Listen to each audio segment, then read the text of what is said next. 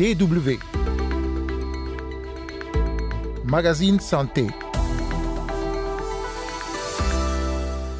Fatigue persistante, accident vasculaire cérébral, thrombose, problèmes cardiaques, ce sont autant de problèmes de santé signalés par des personnes ayant été vaccinées contre la Covid-19. Alors euh, qu'une grande partie de la population mondiale est vaccinée, des effets secondaires et des séquelles parfois graves seraient de plus en plus signalés. Faut-il y voir systématiquement un lien avec les vaccins anti-Covid on est actuellement la lutte contre la maladie et notamment la prise en charge des personnes qui affirment souffrir d'une forme longue de la maladie? On va tenter d'en savoir plus dans ce magazine. Mais avant, nous allons nous rendre en République démocratique du Congo, précisément dans la ville de Goma et en territoire de Niragongo, où les femmes qui vivent dans les camps de déplacés peinent à gérer leur période menstruelle pour plusieurs raisons, ce qui n'est pas sans conséquence sur leur santé. Carole Assignon micro, vous écoutez le magazine Santé. Bonjour à toutes et à tous.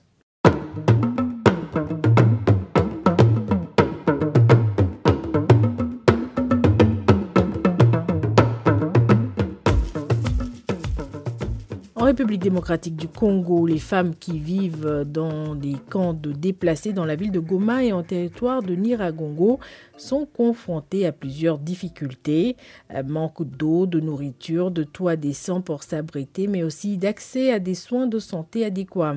À tout ceci s'ajoute également un manque d'intimité. Dans les camps, les déplacés vivent en effet dans la promiscuité, des conditions de vie inconfortables qui ont également un impact sur les femmes et les jeunes filles au moment de leur menstruation. Plus de détails avec Zanem Leti notre correspondant à Goma. Malgré les difficultés qu'ils traversent dans les camps des déplacés de Kanyaruchinya, ces enfants se plaisent à fabriquer des cerfs-volants, ce qui les occupe toute la journée. Mais, assise devant sa cabane, leur mère peine à cacher sa souffrance. Cela fait des jours que Fura Maoro a des règles douloureuses. Ses enfants l'ont vu saigner la nuit, une réalité devenue normale dans cette cabane qui ne lui permet pas d'avoir d'intimité. Depuis plusieurs mois, mes règles ne sont pas un secret pour les enfants. Même les plus petits les savent. Dans cette petite cabane, je n'ai aucun secret. Au début, je ne savais pas comment me comporter car j'ai saigné devant eux. Les pires moments, c'est quand je manque des linges hygiéniques et que tout le monde les constate.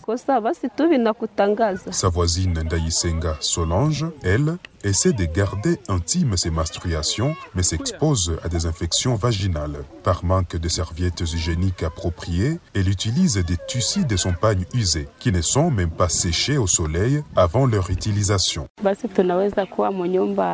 Nous ne savons vraiment pas comment nous comporter avec des enfants dans ces cabanes. Je profite de la nuit pour lessiver les tissus que j'utilise pendant mes règles et je les étale dans la cabane la même nuit. Nous souffrons beaucoup par ici. Pour permettre aux femmes d'éviter ces tracasseries pendant leurs règles, certaines organisations humanitaires distribuent des serviettes hygiéniques jetables, mais ces lots ne sont jamais suffisants pour ces milliers de femmes déplacées de guerre à Niragongo. Bernadette Moussubao, 17 ans, utilise seulement deux bouts de tissu pris de la layette du bébé de sa mère.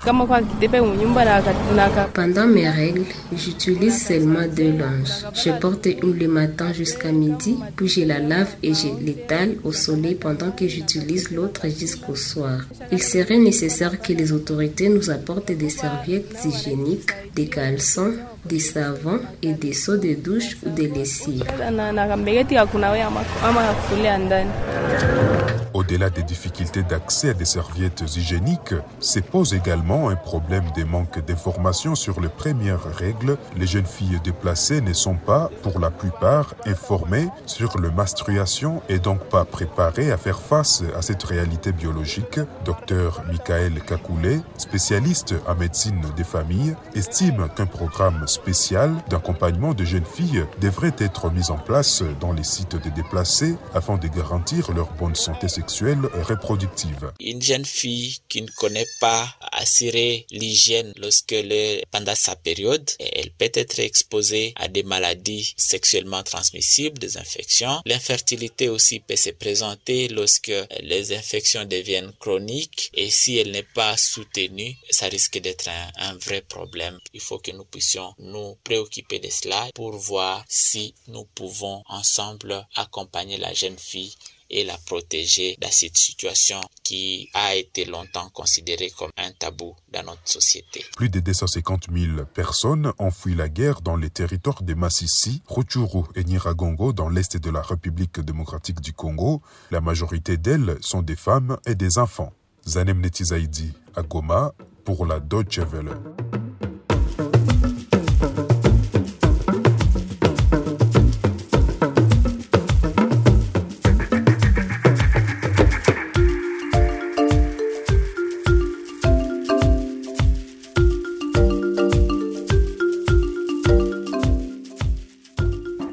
Magazine Santé, deuxième partie, on va parler à présent de la Covid-19, euh, où en est la lutte contre la maladie, la prise en charge des personnes souffrant d'une forme dite longue, mais aussi euh, de l'effet ou pas des vaccins anti-Covid. On parle de tout cela avec euh, le professeur Antoine Flao, épidémiologiste et directeur de l'Institut de santé globale à Genève en Suisse. DW. Donc bonjour professeur Antoine Flao. Bonjour. Avec vous, on va donc parler de, la Covid-19. Euh, aujourd'hui, on, observe un retour euh, à la normale, on va dire. Mais si on doit faire un état des lieux de la lutte contre cette pandémie, qu'est-ce qu'il faut retenir en priorité? Alors oui, on peut dire qu'on arrive dans une phase euh, de post-pandémie euh, qu'il convient d'apprécier en effet euh, avec attention. Le virus n'a pas disparu de la planète, il n'est pas éliminé. On a toujours ce virus qui sévit à quelques endroits de la planète en ce moment, au Japon, notamment sur l'île d'Okinawa. Les hôpitaux sont débordés avec une je dirais, un visage de, tout à fait habituel de ces premières vagues de la pandémie, lorsque certes le vaccin était disponible, mais que l'on continuait à souffrir euh, de d'hospitalisations nombreuses. Donc euh, on, voit aussi en Chine euh, que le virus circule très activement. Donc le virus n'a pas disparu, il peut encore muter et on doit rester vigilant. Maintenant, quand je dis on, c'est certainement pas la population en Europe aujourd'hui, c'est davantage les pouvoirs publics euh, qui doivent essayer de tirer les leçons euh, de ces quelques années de pandémie passées et beaucoup de leçons n'ont pas encore été complètement retenues. Alors le virus n'a pas disparu et il y a aussi des cas de personnes qui ont été contaminées et qui parlent de plus en plus euh, de Covid long. Hein. À partir de quand est-ce qu'on peut considérer que quelqu'un fait une forme longue de la maladie? Alors, la définition du Covid long, c'est à partir de 12 semaines après un Covid qui a été euh, identifié et lorsque des symptômes persistent et qu'on ne peut pas les rattacher à d'autres maladies euh, ou à d'autres causes.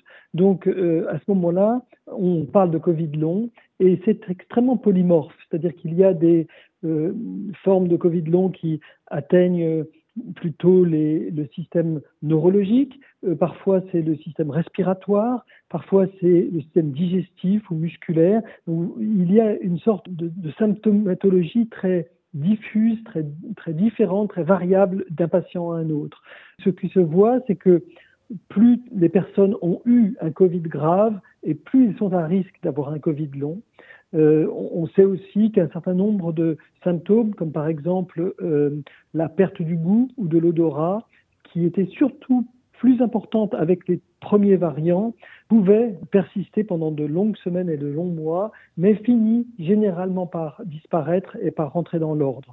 On peut dire que une partie des Covid longs euh, voit leurs leur symptomatologie disparaître et rentrer dans l'ordre, mais malheureusement, il y a quand même certaines personnes qui étaient peut-être des athlètes, des gens extrêmement dynamiques avant euh, leur Covid, euh, développent ces symptômes de Covid long, une fatigue, un brouillard mental, des pertes cognitives importantes qui euh, ne recouvrent pas un plein état de santé après, le, après cet épisode de Covid.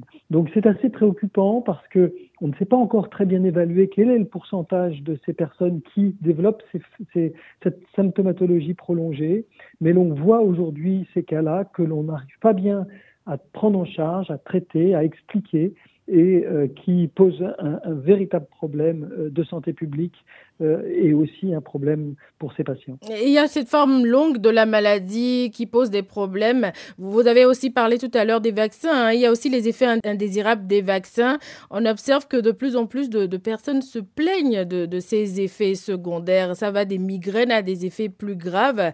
Ces vaccins qui ont fait l'objet d'une énorme attention dans le monde entier au même moment euh, ont été associés parfois à des événements de santé qui se seraient produits de toute façon, car quand vous vaccinez le monde entier en quelques mois, vous avez bien entendu la pathologie que le monde entier aurait développée dans ces quelques mois. Et si, par le fait du hasard, vous avez une injection qui précède immédiatement euh, la survenue d'une maladie que vous n'aviez pas jusqu'à présent, vous l'attribuez Il n'y a pas de médicaments, il n'y a pas de produits de santé qui ne donnent pas d'effets indésirables. Donc je ne suis pas en train de dire que les vaccins ne donnent pas d'effets indésirables.